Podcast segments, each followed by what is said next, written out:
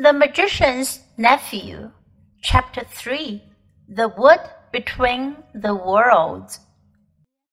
Uncle Andrew and his study vanished instantly. Then, for a moment, everything became muddled. The next thing Diggory knew was that there was a soft green light coming down on him from above and darkness below.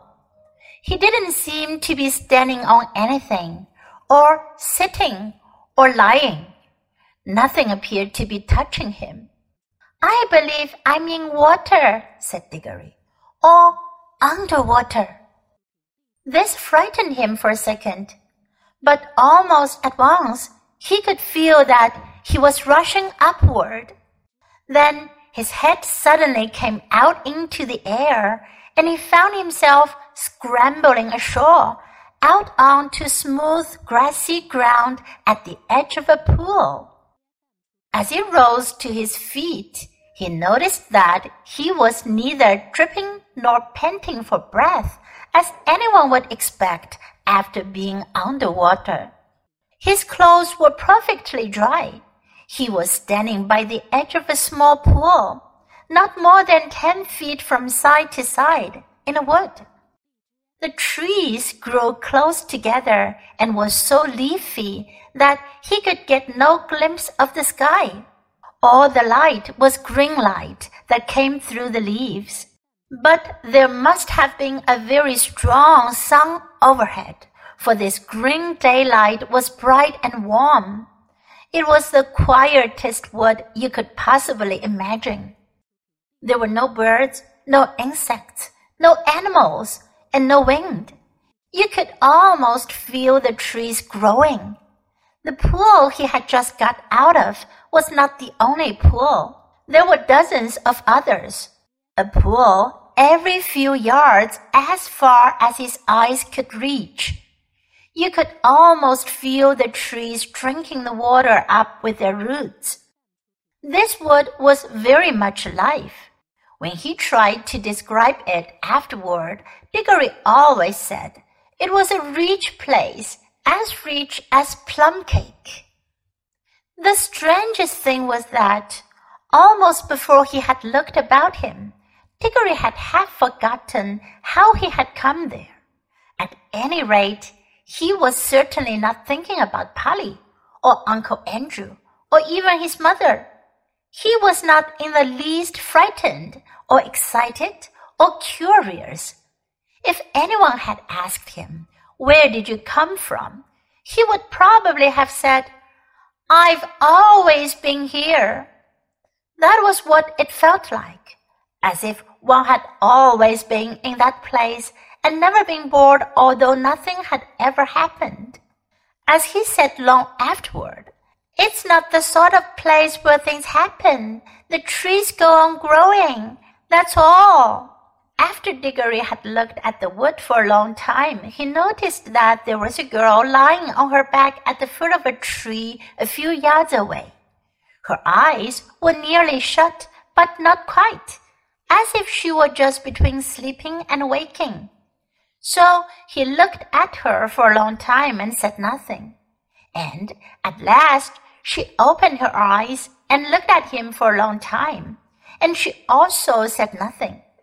Then she spoke in a dreamy, contented sort of voice. I think I've seen you before, she said. I rather think so too, said Diggory.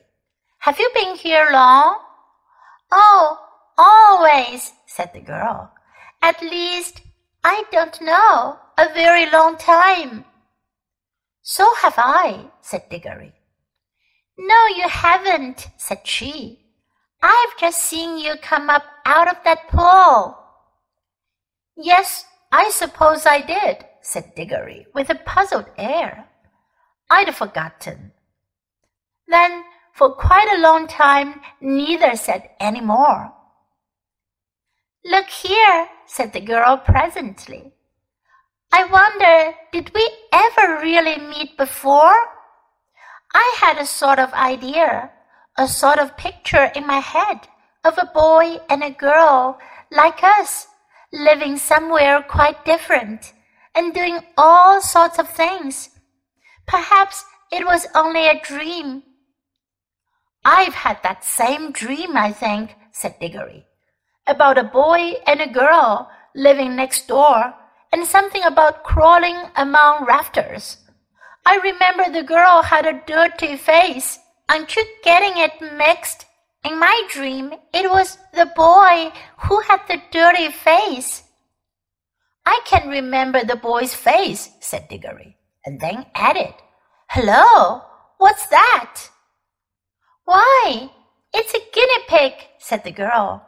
And it was a fat guinea pig, nosing about in the grass. But round the middle of the guinea pig there ran a tape, and tied onto it by the tape was a bright yellow ring. Look, look, cried Diggory, the ring! And look, you've got one on your finger, and so have I. The girl now sat up, really interested at last. They stared very hard at one another, trying to remember. And then, at exactly the same moment, she shouted out, Mr. Ketterly! And he shouted out, Uncle Andrew! And they knew who they were and began to remember the whole story. After a few minutes of hard talking, they had got it straight. Diggory explained how beastly Uncle Andrew had been. What do we do now? said Polly. Take the guinea pig and go home? There's no hurry, said Diggory with a huge yawn. I think there is, said Polly. This place is too quiet. It's so, so dreamy. You're almost asleep. If we once give in to it, we shall just lie down and drowse forever and ever. It's very nice here, said Diggory. Yes, it is, said Polly. But we've got to get back. She stood up and began to go cautiously toward the guinea pig. But then she changed her mind. We might as well leave the guinea pig, she said. It's perfectly happy here and your uncle will only do something horrid to it if we take it home. I bet he would, answered Diggory. Look at the way he's treated us. By the way, how do we get home? Go back into the pool, I expect. They came and stood together at the edge, looking down into the smooth water. It was full of the reflection of the green, leafy branches they made it look very deep. We haven't any bathing things, said Polly. We shan't need them, silly, said Diggory. We're going in with our clothes on. Don't you remember it didn't wet us on the way up? Can you swim? A bit, can you? Well, not much. I don't think we shall need to swim, said Diggory. We want to go down, don't we? Neither of them much liked the idea of jumping into that pool, but neither said so to the other. They took hands and said, One, two, three, go! and jumped. There was a great splash, and of course they closed their eyes. But when they opened them again, they found they were still standing, hand in hand in that green wood, and hardly up to their ankles in water. The pool was apparently only a couple of inches deep. They splashed back onto the dry ground. What on earth's gone wrong? said Polly in a frightened voice, but not quite so frightened as you might expect, because it is hard to feel really frightened in that wood. The place is too peaceful. Oh, I know, said Diggory. Of course it won't work. We're still wearing our yellow rings. They are for the outward journey, you know. The green ones take you home. We must change rings. Have you got pockets? Good. Put your yellow ring in your left. I've got two greens. Here's one for you. They put on their green rings and came back to the pool. But before they tried another jump, Diggory gave a long oh.